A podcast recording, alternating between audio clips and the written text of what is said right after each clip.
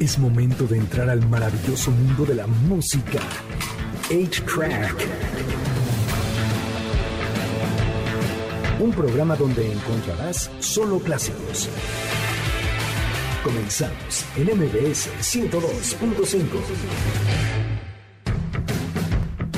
Bienvenidos a una nueva edición de A-Track. Mi nombre es Checo Sound. El día de hoy es sábado primero de abril, el mejor mes del universo, el mes más precioso. ¿Por qué? Porque el viernes que entra es mi cumpleaños. Si usted me quiere dar un abrazo, algo padre, démelo, no se preocupe. No, eh, no sé, o sea, un buen detalle, unos dos mil pesos, unos tres mil pesos. Les dejo mi número de cuenta también.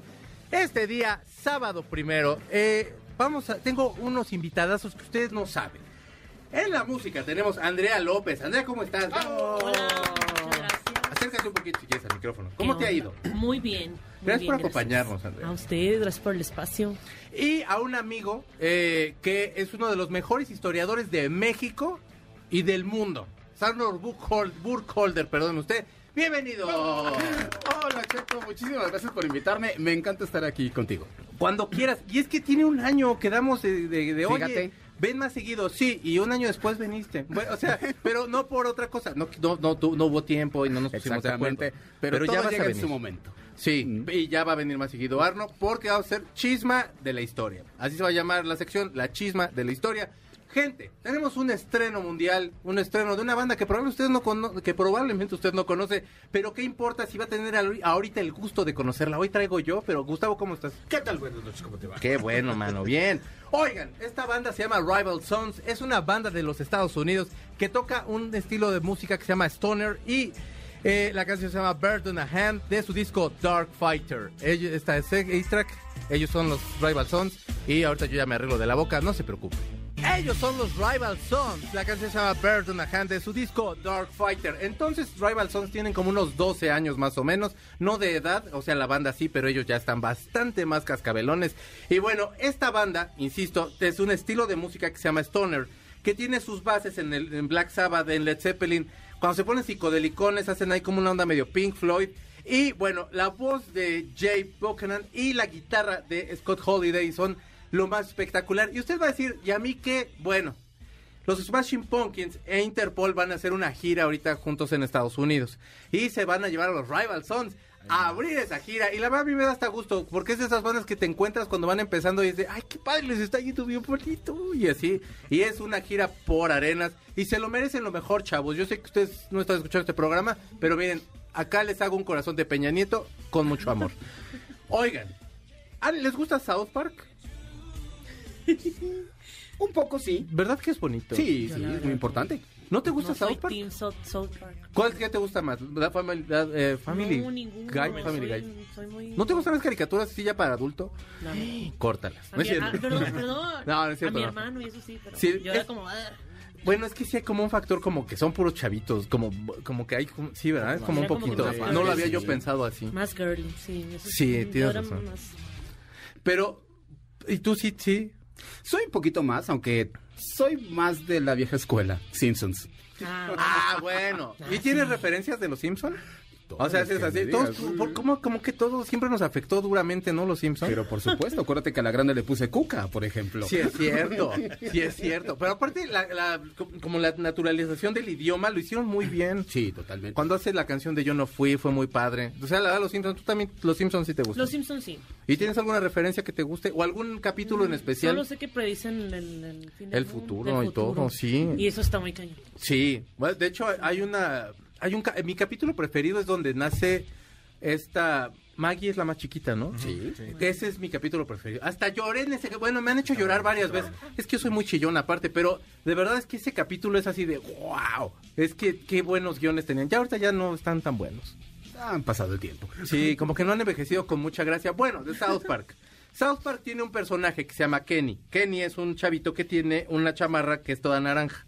Sí. Nunca sal, nunca se le ve la cara. Hay una hay una película donde sí, pero están manejando la nota como si nunca, pero yo ya le había visto la cara entonces.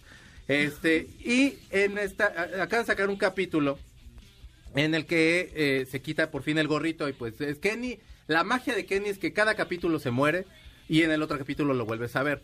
¿Por qué es gracioso? ¿Por qué? Porque sí es gracioso que se muera, porque aparte se muere de formas bien imbéciles y entonces es muy cotorro. O sea, cabe mencionar que South Park es una, una comedia, una caricatura de comedia bastante oscura de pronto. Hacen de pronto como razonamientos muy fuera de la caja que a mí, a mí me gustan mucho y otros que sí son así como de, bueno, ya tendría que ir fallando porque ya sí, y aparte ya son muchos años, ya como 20 años deben tener los South Park, si no es que un poquito más. Y bueno, eh, ya se le vio la cara a Kenny y toda la gente ahorita está muy muy contenta y es nota eso y por eso estamos también escuchando a Metallica de fondo porque James Hetfield estuvo en esa película donde no me acuerdo pero sale Satán y está muy cotorro porque Satán anda con Saddam Hussein y entonces ahí es donde le ves la cara a Kenny. Yo sabía que ahí, si alguien del público lo sabe y también si en el público nos pueden decir, ayer fue el Día Internacional del Taco. No sé si internacional, pero Sí, yo sí. digo que sí, ¿no? Los tacos son Me internacionales. perdí, sí, Son sí, maravillosos. Si tú te tuvieras que definir como un taco, ¿qué taco serías? Por ejemplo, yo diría que yo soy como taco al pastor. Siempre a disposición. Hasta para un velorio yo me apunto, gente. Siempre. Luego no salgo mucho de mi casa, pero si apoyo en algo, me gusta salir. Tú, Gustavo, por ejemplo, te Yo creo que yo sería como de suadero. Taco de suadero. De ¿Por suadero, qué? Así como, como sabroso, aunque apestoso. Ok. No, O sea, siempre hueles bien, No, amigo. no, está, no. sí, huele bien. Pero, Pero pero, el grasosito. Grasosito y sabroso. Eso. Si tú fueras un taco, ¿cuál serías? Yo un taquito de carne asada norteña. Eso. Es que la carne asada de ya. Sí, no. Es la mejor carne de, que- de Sonora, Chihuahua, Monterrey. ¿Qué les pasa, Sí. gente? O sea, nos toca así como... ¿De qué parte eres? De Culiacán. Fíjate, no... Ah, no, bueno, aparte allá. Sí, no. Arriba Voy y yo, Sinaloa, tacos, caramba. tacos, tacos. Bueno, aquí No. el taco el pastor, ¿verdad? Pero allá el taquito mm, carnita. Es de gobernadores de allá, ¿no? Pues no sé, si- sí, pues sí, es muy... Ya no me acuerdo qué gobernador le habrán hecho ese taco. Buena pregunta. Porque sí, decían que llegó... era de Mazatlán. Ah, ¿Madrazo? Sí, ajá. Ah, gracias, mi señor. Zavala. Ah. Al gobernador Madrazo, en aquel entonces. Que un gran corredor, ¿eh? Los maratones Sí, era no, muy no, bueno no, para no. los maratones el señor Madrazo. Sí, y sí, que sí, bueno, sí. qué buena onda. Pero esos tacos gobernador, No, sí, los frijoles puercos, Mm. cómo los amo, pero bien duro. delicioso. Arriba Sinaloa, ¿cómo no? Sí, Y- la verdad. Arno, ¿tú qué taco serías? También taco al pastor. ¿Verdad que sí? Totalmente. Ah, Y además, por la suma de sabores. Es dulce, es salado, Mm. es picante y es ácido. Es maravilloso. Sí, es que... La es que piñita es le da el toque. Claro. ¿Verdad que sí? Hay gente que Con no les gusta con piña. A mí no me gusta tanto con piña, pero... No con- si usted va a unos Es que no, tacos con Gustavo. como media piña ahí, o sea, No, no, creo que no. te ponen, te nada más el olor de la carne y la, y la mitad de la piña. Si usted, eh, si usted no escucha de otro lado y no ha ido a una taquería mexicana y entonces no ve y viene a México y entonces el taquero no hace así la piña y la piña vuela y el vato como gran beisbolista sube la manita y la cacha, usted está yendo a la taquería incorrecta. O sea, seguramente no está yendo con los güeros ahí en, en, en Lorenzo Borturini que le mando un beso al Venenos en su frente. El Venenos tenía unos tacos de sesos también. Los tacos de sesos me encantan. Te lo juro, ya soy de ese tipo de viejillo ya, sí, de, de- De de- ya, viejillo. ya es que ya estoy yo ya señor, entonces ya ahora es donde me doy cuenta así de ya soy señor que le gustan los tacos de canasta, los tacos, no los tacos de canasta no, pero los de sesos sí, los de tripa, Híjole, eso sí. tacos de tripa, no, es que ustedes allá sí, Sí. nos han de ver bien raro, ¿no? Sí, un poco. No, te creas. No, sí, no, por supuesto Mi que esposo sí. ya, ya se hizo más, ya de acá, ya come de todo, Sí. pero no, yo no, yo sí soy de que el quesadilla es con queso, o sea... perdón, perdón. Es que es la batalla, no, pero sí, quesadillas con queso o sin queso. Con queso, por supuesto. ¿Sí? ¿De, de dónde eres, Arno? ¿No eres del DF? Claro que Y sí. entonces, Pues que sabe rico con Eh, queso. Únete a la plática. Es cierto. No, oigan, es que sí es un, di- es un dilema. Bueno, oigan, fíjense que, eh, bueno, te- vamos a poner esta canción porque Gustavo insistió. es cierto, la no, puse me yo. no me pude resistir. ok, esta canción es, por supuesto, Erika Buenfil. ¿Le puedes subir un tantito, mi señor Zavala? No, gente, no es de Police. la guitarra del principio sonaba. La reina de las Esos- pistas esos y de. TikTok ahora. ¿Es Erika Buenfil? Tenía su disco, ahí está en Spotify, si lo quieren buscar, ahí está Erika Buenfil con su disco. Bueno, Erika Buenfil se fue, ya que estamos hablando de, can- de cantantes, Erika Buenfil se fue al concierto de Billie Eilish. Ay, que se canceló. Decía que se mojó y todo eso. Había un chavito que se metió a un baño y se quedó todo el tiempo ahí en, lo que ya podía salir porque la lluvia no lo dejaba salir, porque el tipo estaba de, "Pues así no me mojo tanto. Se empezó a sentir bien mal. Creo que ahí sigue el pobre cristiano todavía guardado. Y hasta el concierto fue, hermano, y ojalá pueda salir algún día. Pero qué buena onda que, repu- que, que repusiera la fecha Billie Eilish. Sí, la verdad que sí. Ya ponte ahora sí si quieres a Billie Eilish para que no escuchemos a... Eh, Doña Erika Buenfin, cuando quiera viene y ponemos todas sus canciones, porque la encontramos muy agradable sus canciones. Ponte ahí Billie Eilish, amigo. Pero la verdad se me hizo súper gesto ahí como... como como que, que, bueno, salió, cantó unas cinco canciones con un acústico y ya fue de, oigan, chavos, nos vayamos a dar un toque y no de los no, no- no no de de los divertidos, sino de los otros. Entonces, ¿saben qué? Vamos a vernos mañana. Bueno, dijo, lo- les repongo la fecha y tal y tal. Y al otro día no llovió y, y sí, muy buen concierto, ¿no? ¿Te gusta Billie Eilish? Sí, me encanta. Pero bueno, supe de mucha gente que, que como que el día del concierto, así, eh, tenían ya el boleto de que el otro día y se la perdieron. Y yo así, mmm, ¿Cómo crees? O sea, ya no Una quisieron ir. a- conocida mía. Me hubiera regalado el boleto, yo no la pude ir a ver. Sí, es, o sea, sí. Buenas letras. Toda, toda la gente dice que sería como, el- como la versión de Kurt Cobain de estos entonces, porque habla mucho como de cosas muy personales y el rollo y Kurt Medio Cobain dark. como que era así de, ay sí, qué buena onda, alguien está enojado. No, que ahora ya nadie se enoja, nada más Billie Eilish. ¿Te gusta Billie Eilish? Sí, me encanta, me parece me parece una gran artista y además ese gesto del cual hablas me pareció bastante bueno, me pareció un gran compromiso con su público. Sí. Y eso está Sí. muy bien. Sí, sí, sí. Hay un concierto que me contó Carlos, que, que venía aquí al programa, que fue a ver a Bon Jovi, creo. Y entonces que estaba lloviendo más o menos ahí en Foro Sol igual. Y que entonces salió y que les dijo, ¿les importa la lluvia? Y todos de, "Nah". Y dijo, a mí tampoco. Y empezaron a tocar y era así de, wow. Wow. Eso es, o Sí, sea, no, no. son momentos que sí están... Ahora, cabe mencionar, era no era lluvia eléctrica, así, Sí, sí, sí. porque... Ese día estuvo Sí, cañón. Sí, la lluvia que le cayó a mi Billie Eilish sí estaba medio gruesa, pero bueno, repuso la fecha. La verdad creo que ya se ganó el corazón de todo México y probablemente Latinoamérica. Y va a tocar en el Tecate, en, en el, no, ¿cuál era el, el Pal Norte? Perdóneme usted. En el Pal Norte, que la verdad es festivalazazo, también ya estuvo Plastilina Mosh y el gran Leonardo Lozane. Pero ahorita vamos a escuchar a Billie Eilish con la canción que se llama Bad Guy de su disco When We All Fall Asleep, Where Do We Go de mil, del 2019. Qué rápido se pasó eso. Pero bueno, ella es Billie Eilish. Está escuchando A-Track por MBS 102.5. Ya estamos de regreso en A-Track por MBS 102.5 y la gente ya nos empezó a mandar qué tacos serían. Y entonces, el primer taco que me encontré fue a Judy que decía que ella sería un taco al pastor. Eh, Carlita que dice que sería un taco al pastor, pero sin piña. Eh, ahí me dice que sería un taco de chicharrón prensado. En los tacos de chicharrón prensado, ofa, los de canasta de chicharrón. Qué belleza son esos tacos, de verdad. Besos en sus frentes, tacos de chicharrón. Dice Viris que sería un taco de suadero o campechano. El taco campechano también es muy bonito. ¿Cómo no? Guapo el, el beso. Y también dice Carlita que sería taco de pastor, pero con queso provolón. Y es que el, taco con queso es como muy bonito, ¿no? Con quesillo. Besito de Dios. El quesillo también. Eh, eh, ah, de- dice Dan, Dani, Daniel. Amo a Erika Buenfil. Me encantan sus canciones. Pongan Vuelve pronto o la detrás de ti. Erika Buenfil, ven al programa, ándale, y ponemos tus rolas. Y hacemos TikToks. Retomamos el, el- el formato de Itra que era así, eh, hacíamos un artista y así. Hoy vamos a hablar de. The Cure y ahora, hoy vamos a hablar de Erika Buenfil. Ándale, Erika Buenfil. Estaría bien padre. Alex Lora, también tú si quieres venir, yo, yo sería el más feliz. ¿eh? Eh, taco placero, dice Gaby. Si usted no sabe qué es el taco placero, es taco de chicharrón con guacamole, que es un beso de Dios también. Ahí sí Dios dijo así de, ahí les va, chavos, taco placero. Ay, Dios, tato sosiego. Eh, un sándwich Wonder integral de taco de pastor con doble costra de manchego y extra piña. Esas costras, las costras son la super onda. ¿Cómo no? O los volcanes también son ¿Y bien el taco sabrosos. hecho con costra, o sea, en lugar de tortilla con costra? Oh, Ese fa. sí. Hay un lugar que se llama como es como un hoyo, pero pequeñito, que está en el centro y que tiene muchas sucursales. Y ahí venden chicharrón de queso. Ay, no manches, es que sí, sí está como de enamorarse bien feo. Si alguna taquería quiere venir y anunciarse, o sea, yo con mucho gusto y los consumo y todo, ¿eh? O sea, yo me comprometo. Taco de arroz con huevo, híjole, ahí sí te fallo, pero taco de arroz con huevo.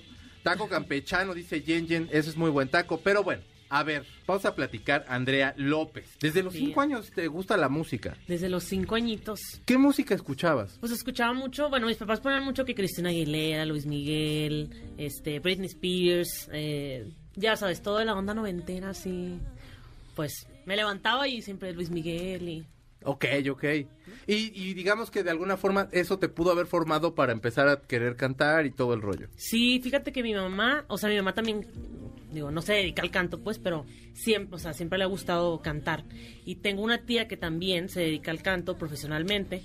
eh, y eh, Sí, desde, o sea, como que yo admiraba eso de, de ellas, ¿no? Y luego mi familia siempre ha sido muy bohemia, de que se juntaban así, ya sabes, los fines de semana, y con la guitarrita, que el tío y la comidita, entonces desde ahí como que me nació el amor por la música. Y te decían así de, ay, hija, ándale, cántate una canción. ¿O cómo fue así de, o te Pues, aventaste tú de, yo quiero Yo me cantarme? acuerdo que un día, así, me regalaron un, bueno, yo pedí de que hay una grabadora para escuchar mis, los cassetcitos, y la ponía y me ponía los audífonos y así, y traía un microfonito, la grabadora, y desde ahí pues no me paró nadie de que con el, mi microfonito cantando para todos lados, y véanme, y véanme, y pues aquí estoy ahora.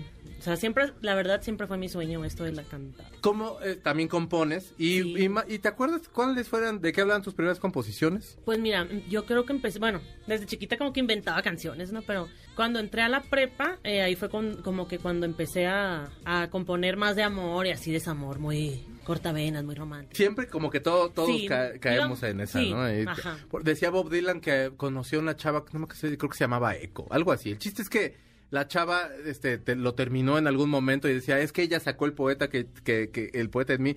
Y era de, claro, como que te llega como, siempre, siempre empieza, empieza todo por el desamor, ¿no? Ay, sí. Y, Pero ahorita ¿Y quién te lastimó en ese entonces, Dinos? No, Di su pues, nombre, es más. No, no. Se llamaba Ay, David, no, nos no, dijo. Ni, ni este. quiero, este, no, ¿para qué le doy importancia? No, no. Oye, espérame, yo tengo una duda. Tú dices que no tocas, o sea, que no Mm. tocas guitarra, o, pero ¿cómo le haces para componer? Yo hago melodía. No, pues es que hago la melodía con mi voz. Sí, empiezo. O sea, como José Alfredo Jiménez. de Chiflaba el maestro. Ah, casi, ¿no? O sea, ándale. Así voy tarareando y ¿qué quiero esto. Digo, vaya, me llama la atención Sí. porque normalmente conocemos a mucha gente Obviamente que- sí, bueno, toco un poquito de, de, de tecla, piano, pues. O sea, sí pero muy básico, ajá. bases, pues, pero así como que digas. Pero te- los acordes, digamos, como Sí, para irte sí, acompañando. A lo mejor no acá. Ah, un poco. Sí, sí, sí, sí, sí. Sí, sí, sí. Oye, pero este, y el piano lo aprendiste tú sola. Eh, pues en la escuela, sí. Digamos que soy mucho de oído, entonces mm, por ahí me guío. Ok. Pero sí tenía como que noción por, también por la escuela. ¿Te acuerdas la primera vez que te subiste a tocar? ¿Algún escenario? Pues sí me acuerdo en la escuela. Ah, eh, mira, tenía una maestra en la primaria que ella fue la que me impulsó, la verdad. Te agradezco mucho, maestra Yadira. Ah, eh, ella era como, bueno, no quieres tocar la guitarra, no quieres tocar el teclado, porque yo era rebeldita en la escuela, entonces no quieres tocar el teclado, pues ponte a cantar porque tú tienes voz. Y yo, está bien, pues. Entonces ya de que, bueno, te toca eh, hoy el himno nacional, este fin, luego esta semana esta canción, y eran las que ella elegía, ¿no? Entonces, bueno, esta semana esta. Entonces ahí estoy yo, con una pena, obviamente, y aparte es súper penosa.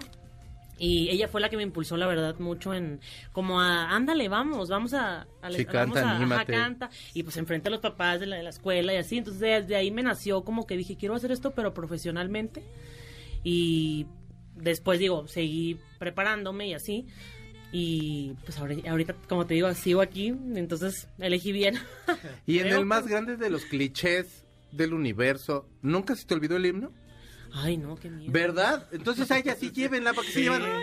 No, no, no, O sea, Jaime Camil porque estaba en inglés. Mi maestra o estaba así de que, a ver, ta, ta, ta, ta, ta, ta, ta, y este era mi examen, ¿no? Oye, pero normal, ¿no? O sea, la versión compacta del himno. Porque son 16, ¿no? No, pero no, no, Diez. ahorita no. 10 estrofas. Ah. Yo no me las sé todas.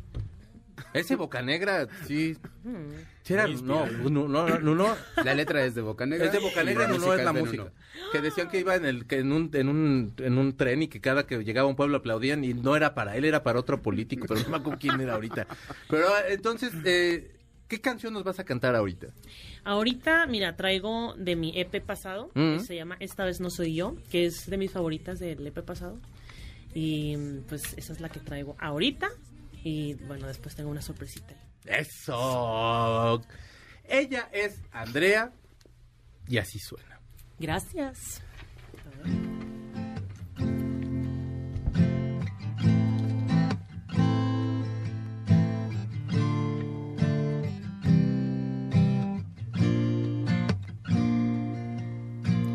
Tanta soledad me llenó de oscuridad, tantos años bajo cero,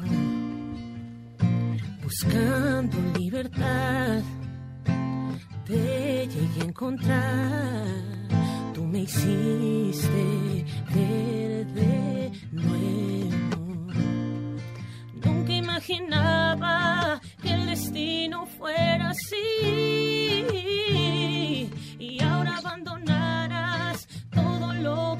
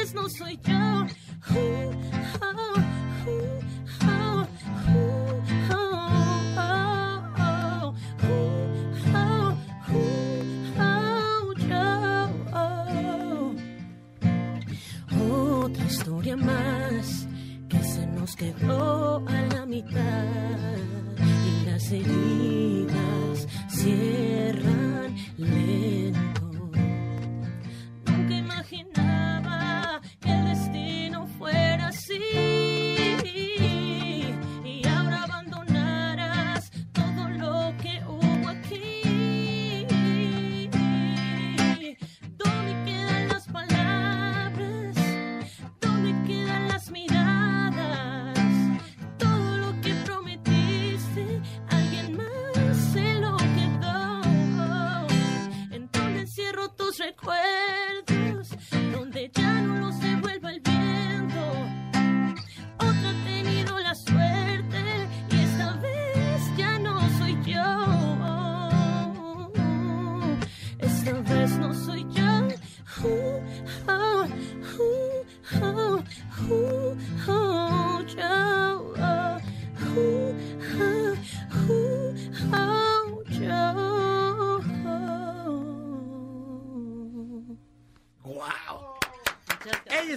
López. La canción se llama Esta vez no soy yo. Nosotros vamos a ir a un corte y regresamos para platicar de Don Porfirio Díaz. Aquí en A-Track por MBS 102.5. Ya estamos de regreso en A-Track por MBS 102.5 y fíjense que les tengo un regalo bien preciosísimo porque les tengo un pase doble para las terribles desventuras del doctor Panza. Es una obra infantil que aborda temas como la discapacidad que está en el Teatro Versalles. Les tengo un pase doble. Llévenselo, por favor. Estamos haciendo una transmisión por Facebook Live. Métase ahí, el track clásicos. Y ahí le dice a Corina, oye mi Cori, yo quiero ir al teatro porque está muy buena la obra. Se llama Las terribles desventuras del doctor Panza. Y también les tengo eh, acá lo tengo. Tres pases dobles para Cinépolis en formato tradicional de lunes a viernes. Vaya a ver John Wick, persona. Que está bien bonito John Wick. Y ya ahí no le pasa, no hay perros que hayan sufrido. Yo apenas la voy a ir a ver, pero espero que no hayan sufrido perros, porque a ese John Wick, ¿cómo le pasan cosas con sus, con sus mascotas y sufre uno un chorro? Pero bueno, en fin, eso es lo que tenemos de regalo, todo por Facebook Eitra Clásicos. Si ustedes pudieran, por favor, ahí pedir sus boletos, con muchísimo gusto se los damos. Y bueno, Arno Burkholder. Dime. Te quiero yo preguntar, que platicamos allá afuera. Vamos a hablar del héroe, del héroe del 2 de abril, que es Don Porfirio Díaz. ¿Por qué es el héroe del, del 2 de abril? Ah, mira, siempre recordamos que el 5 de mayo de 1862 hubo una batalla muy importante en Puebla, donde detuvieron a los franceses y no tomaron la Ciudad de México. Siempre nos acordamos de eso. Sí. Pero resulta que un año después, en 1863, pues los franceses sí ganaron. Pues eran más grandes, más fuertes y era imposible detenerlos. Sí. Pero luego, el 2 de abril de 1867 llegó la revancha. Resulta que México estaba invadido por Francia, Francia tuvo que retirarse porque ya era una guerra tremendamente cansada, los republicanos mexicanos empiezan a tomar todo el país y el 2 de abril de 1867 las tropas republicanas recuperan Puebla. Era una ciudad importantísima, pues porque era una época en la que todavía los barcos eran fundamentales, entonces la ruta Veracruz de México era importantísima y en medio está Puebla. ¿Quién comanda las tropas republicanas que recuperan la ciudad de Puebla? Porfirio Díaz. Por eso es importantísima esa fecha en la historia de ese personaje. Claro. Oye, he escuchado mucho acerca de que, de alguna forma, de todos modos, la tecnología de la que se que gozó México en ese momento, que eh, eh, está también el cinematógrafo entre ellos, eh, y el tren, etcétera, la, la luz, demás cosas. Que, que no hubiera, o sea, que realmente no importaba si hubiera el Estado o no, porque de todos modos era algo que hubiera llegado eventualmente. Pero siempre yo he tenido la impresión que, que por él es que es por lo que hubieron muchos avances. Nadie está diciendo que sea el tipo más perfecto del universo. Hay que tomar en cuenta que la gente es gente y tiene claroscuros y estamos hablando de ahorita de los más claros. Pero tengo yo la impresión que de, él como que de alguna forma como que empujó mucho a que esta tecnología llegara. ¿Me equivoco? Mira, en historia siempre hay un conflicto entre ¿qué es más importante? Eh, ¿La persona, el personaje histórico o todos los hechos que lo rodean? La pregunta que me haces es muy válida. Siempre se dice eso de, era una persona más, entonces cualquier otro lo hubiera hecho. Pero la verdad es que el personaje histórico, con sus luces, sus sombras, sus intenciones, también marcan las épocas. Y Porfirio Díaz era un tipo de modernidad, era un tipo que pensaba en el futuro, era un tipo que consideraba que era importantísimo que este país tuviera trenes, luz eléctrica, telégrafo, iluminación, pues para que esta nación saliera adelante. Entonces, el peso del individuo también es fundamental para hacer todas esas cosas. Y digamos que, o sea, en- entiendo yo que por los que, que en cuanto cae Porfirio Díaz y ya, bueno, o sea, es, la- es la Revolución Mexicana, pero ya sin Madero también, porque ya ya fue otra revolución, otras causas y demás. eh, la lógica era como de, claro, este hombre es el dictador, entonces como que siempre nos han dado toda esta impresión de era un tipo, o sea, sí, bueno, hay, hubieron muchos claroscuros, sigo insistiendo, hay muchos claroscuros, pero también, insisto, hay cosas muy positivas a- acerca de Porfirio Díaz siempre nos lo han puesto como villano porque estamos acostumbrados a que o bueno o malo, pero no hay puntos medios. Siempre hay el malo, Santana es el malo, este Iturbide es el malo, eh, Porfirio Díaz es el malo, eh, etcétera. O sea, y actuales, bueno, pues miles de malos. Pero, ¿cuál sería eh, la visión que a lo mejor sí podríamos tener un poco menos sesgada que de, sobre Porfirio Díaz en, en estos entonces? Mira, lo que pasa es que primero hay que entender que venimos de un régimen, el de la revolución, que necesitaba legitimarse. Hubo una tremenda guerra civil espantosa y había que explicar por qué ocurrió esa matanza. Pues a alguien había que culpar. Quien culparon fue a Díaz. Que Díaz, después de 1911, se fue a vivir a Francia y no se volvió a meter en problemas en el país. Ese es el primer punto. El segundo punto, como bien dices, pues llega un instante en el que hay que dejar esa historia de buenos y malos y hay que entender que eran personas y eran personas con muchas complejidades.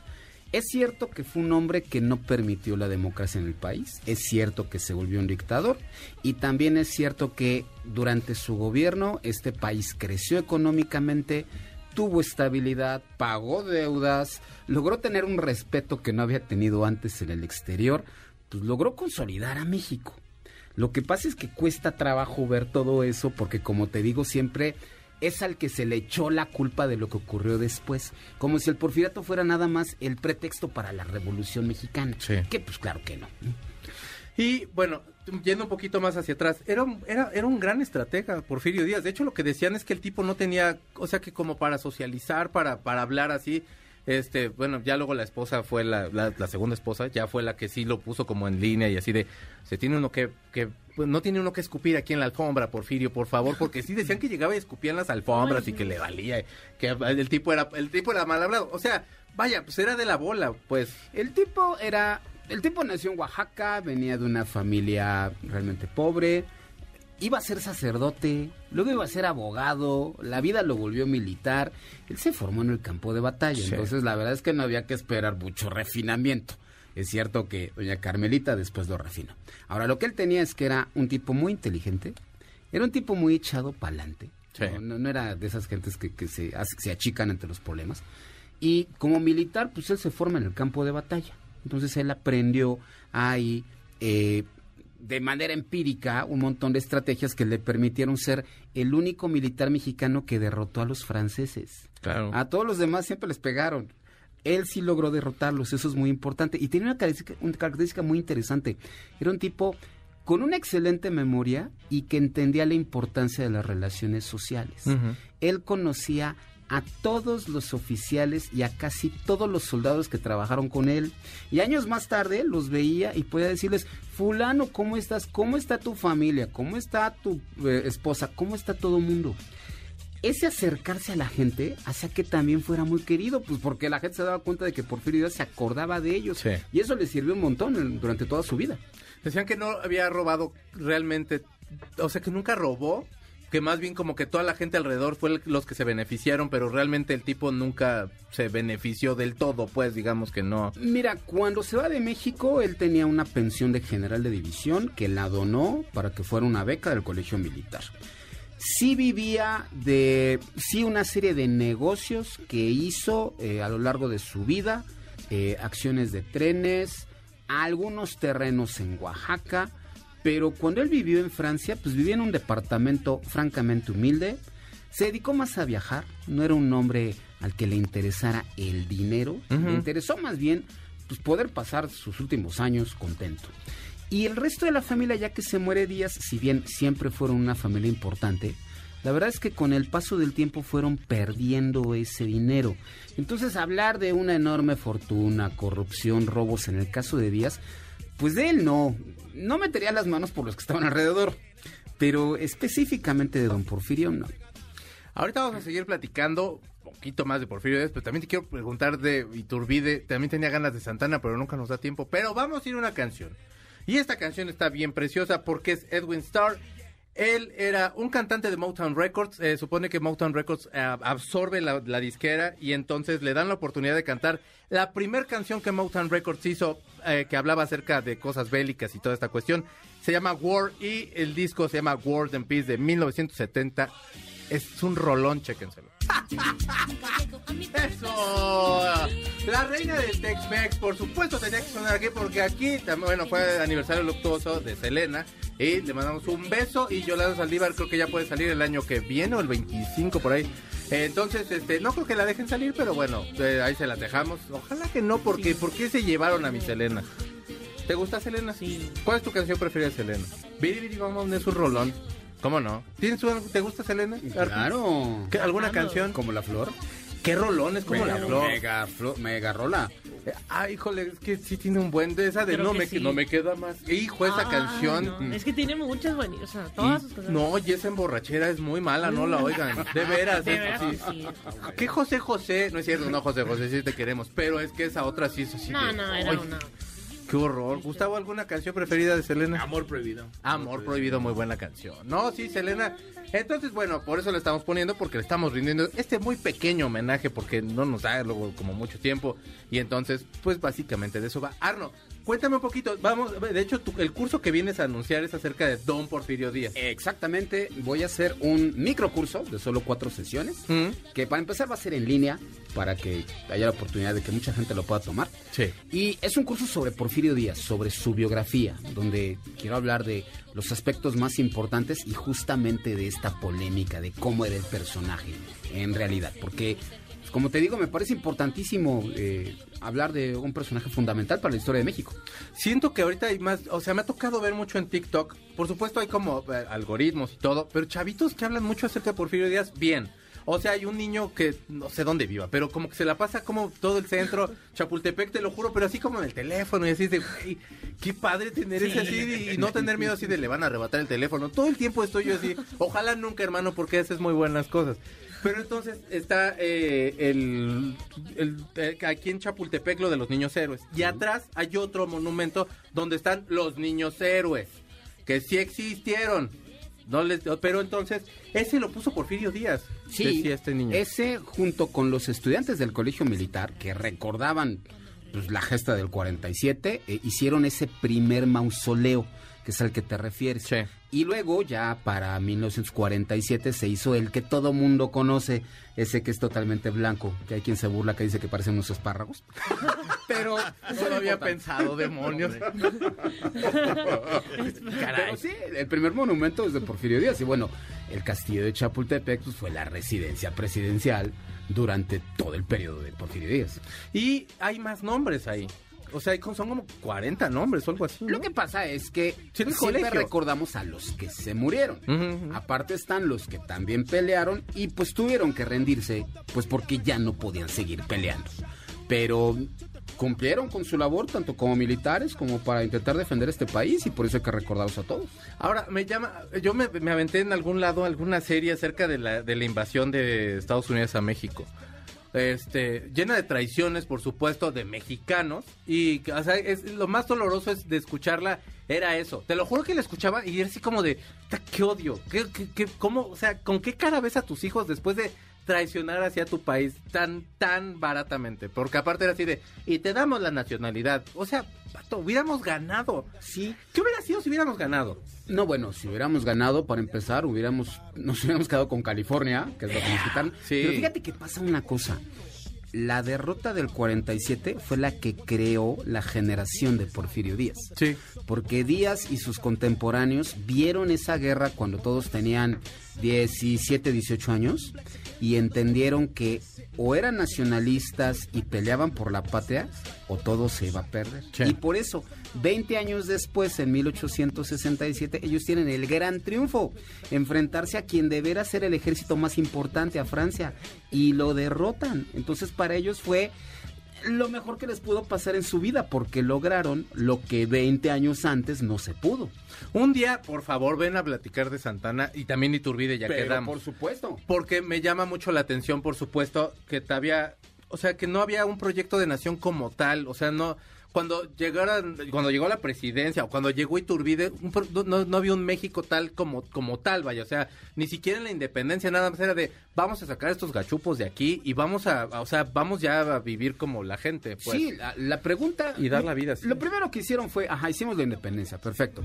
¿Y ahora qué hacemos? Claro. Esa fue la gran pregunta. Y contestar esa pregunta se llevó desde 1821 hasta el porfiriato. Y sin lana, ¿no? No, y sin lana, el exterior no te quiere, aquí están peleados, la mayor parte de la población es analfabeta, no sabemos qué hacer. O sea, si era para echarse a llorar, man. Y Colombia dicen que fue el primer país que nos tomó, o sea, que dijo, México sí es México ya. Sí, ahora, ¿no? eh, Colombia, Chile, Perú nos reconocieron en 1822 y mira, se los agradecemos profundamente, Sí. pero estaban igual o peor que nosotros. Sí, bueno, Colombia, Entonces, la verdad, también andaban ahí también Pues levantando. gracias, pero no necesitábamos a Inglaterra, Estados Unidos, a Por supuesto, la potencia. Y yo, yo, yo tengo una pregunta. A ver, Sí. eh, siempre o muchos ubicamos a, a Porfirio Díaz como masón. Sí. O, o- o muy relacionado a la masonería. ¿Qué tanta injerencia tuvo la masonería sobre Porfirio Díaz? Y Porfirio Díaz sobre el movimiento masón, porque obviamente pues también tuvo que ver con el crecimiento de movimiento. Mira, la masonería era fundamental en el siglo XIX, fundamentalmente porque permitía conocer gente y gente que estuviera en la política. Ingresar a la masonería te permitiría llegar alto en la política. Eh, Porfirio Díaz ingresa aproximadamente por los años, principios de los años 50 del siglo XIX. Ya siendo el gobernante fue muy importante, intentó que las distintas logias masónicas pudieran unirse porque tenían conflictos entre ellos, siempre fue profundamente respetado, pero además pues, es parte de un México que a veces era liberal y a veces era muy conservador. Díaz era un masón de grado 33 y su esposa era una profunda, devota, católica, que todo el tiempo iba a misa. Y pues todo el mundo entendía que así funcionaba. Sí, claro. Sí, sí, sí, sí, Era imposible separar una cosa. Totalmente. Pero aparte, habían masón, o sea, que había una, una sección de masones mexicanos, o sea, ya era una asociación mexicana de masonería, ¿no? Sí, mira, una masonería mexicana como tal, la más importante, es de 1826, el rito nacional mexicano al que perteneció Juárez, donde estuvo Díaz. Y Díaz específicamente buscó crear una cosa llamada la Gran Dieta Mexicana, que es pues una asociación de todos los masones del país. Porque como su importancia política seguía siendo fundamental, pues había que buscar una manera de que no estuvieran peleados entre ellos. Hay que decir que no funcionó. Pero aún así, pues don Porfirio siempre fue también un masón muy respetado por parte de todos los miembros de la masonería mexicana. Ay, Oaxaca tan precioso con seres tan tan tan influyentes aquí. Digo, por supuesto Juárez y tal. Juárez, fue su maestro, fue maestro Juárez de, Juárez de fue Díaz, su ¿no? mentor. eh, se conocen cuando Díaz tiene 16, 17 años, cuando ingresa al Instituto de Ciencias y Artes de Oaxaca para ser eh, abogado. Por Juárez se vuelve militar, por Juárez la guerra del, eh, contra Francia. Díaz, eh, Juárez siempre dijo, es nuestro porfirito, nuestro chamaco, Sí. lo queremos mucho hasta que le salieron garras y dijo, quiero ser presidente. Allá el amor se acabó. Sí, claro. Y acabaron muy peleados. Pero Díaz era tan inteligente que con Juárez muerto entendió que Juárez muerto era su activo más Sí, importante. todo se llamó Juárez, ¿no? A partir de ahí. El hemiciclo, México a través de los siglos, uno de los libros de historia más importantes, eh, el mausoleo de San Fernando, Juárez asciende a los altares patrios gracias a Porfirio Díaz. Sí, sí, sí, sí, porque pudo haber ahí como sepultado y sí hubiera quedado un recuerdo, pero un presidente y no la figura, ¿no? Pues lo que pasa es que Díaz entendió que Juárez podía servir como el antecedente del porfiriato. Por eso era importantísimo alabar a don Benito. Claro. Arno, tus, tus redes, por favor, para que se comuniquen Sí, contigo. por favor, todos los interesados en el curso, les digo que va a estar muy padre. Twitter, arroba Clionáutica. Ahí me encuentran, ahí está toda la información. Andy, tú nos puedes dar tus redes sociales, por Claro favor. que sí, estoy como Andrea López, guion bajo MX, eh, en todas las redes sociales y en Spotify también estoy como Andrea López. Te acabas de estrenar una canción en marzo. Sí, así es. Y esta canción se llama Incondicional. Incondicional. ¿De qué va la canción? Habla del amor propio, de ser incondicional, pero a ti mismo. Ah, qué bonito. Eh, se habla muy poco del amor propio y siempre así como de, ah, la persona y tal. ¿Por qué? Por cómo, o sea, ¿cómo fue que empezaste a...? a- Pues mira, justo venía de una rachita de escribir mucho de desamor, de amor. Entonces, como que dije, "Mm, quiero un cambio de, de, de escribir. Sí, del amor, pero ahora un cambio, o sea, del amor propio. ¿Qué tanto Eh, trabajo cuesta hacerlo? ¿Qué, qué? ¿Qué tanto trabajo cuesta hacer como esa versión ya hacia... Pues, Bueno, es que, bueno, ahorita me siento en otra etapa en mi vida y dije, quiero escribir algo un poco más allá, ¿no? O sea, no, no quiero escribir como que del amor. No, no, no estaba en ese mood, eh, no he estado en ese mood. Entonces he estado escribiendo más sobre avanzar, sobre una nueva etapa, como eh, el amor propio, eh, cosas más eh, de la vida, ¿no? Como más... pro- eh, mm, Sí, como a lo mejor como de esta etapa que tienes, Sí, que es- estás o sea, cambiando tu no- forma de pensar. Es una, es una nueva etapa en la que estoy pasando ahorita. Qué bueno. Y sí, no, ya no quise escribir, o sea, ahorita en este momento como que eso fue un cierre de etapa de una nueva Andrea y una, o sea, cerré el- mi ciclo con mi Andrea vieja y ahorita es como que soy, estoy pasando Y experimentándole y viendo que... otra Andrea diferente. Pues esta Andrea nueva nos tiene esta canción que se llama Incondicional. Da por favor tus redes otra vez. Sí, estoy como Andrea López, guion bajo MX, y en YouTube y en Spotify estoy como Andrea López. Ahí buscan este incondicional y este pues compartan mucho, porfa, este, con mucho amor. Ya la escucharon y ahora vamos a escuchar este último sencillo. Y mi nombre es Checo Sound, muchísimas gracias por acompañarnos. Mi señor Zavala estuvo en los controles, gracias al ingeniero Eric que nos puso acá micrófonos y todo. Gustavo, muy buenas noches. Gracias, buenas noches, gracias a los invitados que... Gracias a usted. Pórtate bien, niño, eh, por favor. Glorina estuvo en la transmisión. Mi nombre es Checo Sound, nos escuchamos la semana que entra. Les dejo un beso en sus frentes. Adiós. Aquí vamos a escuchar la canción. Eso.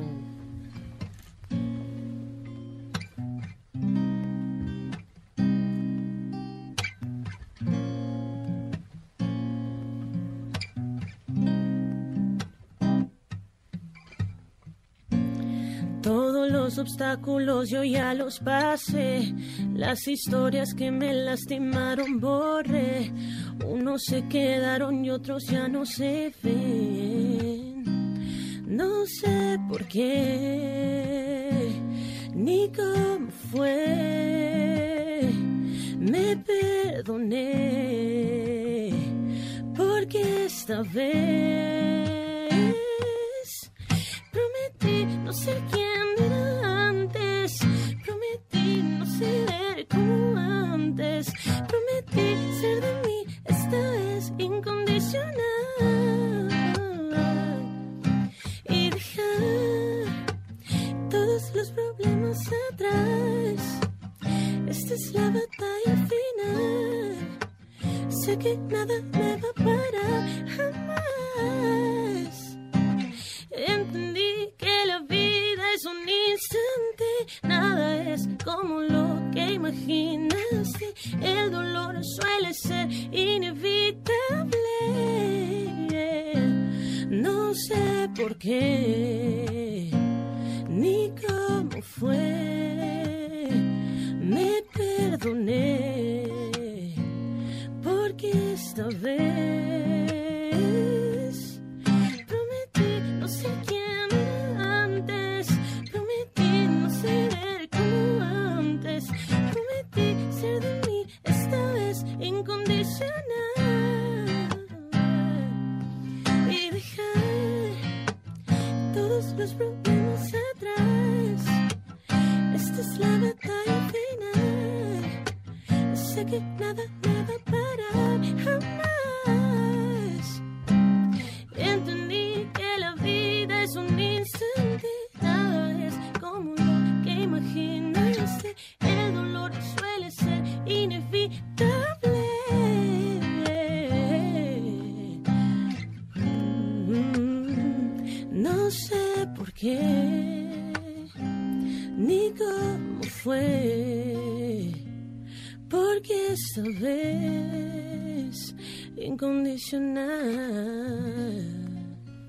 Muchas gracias.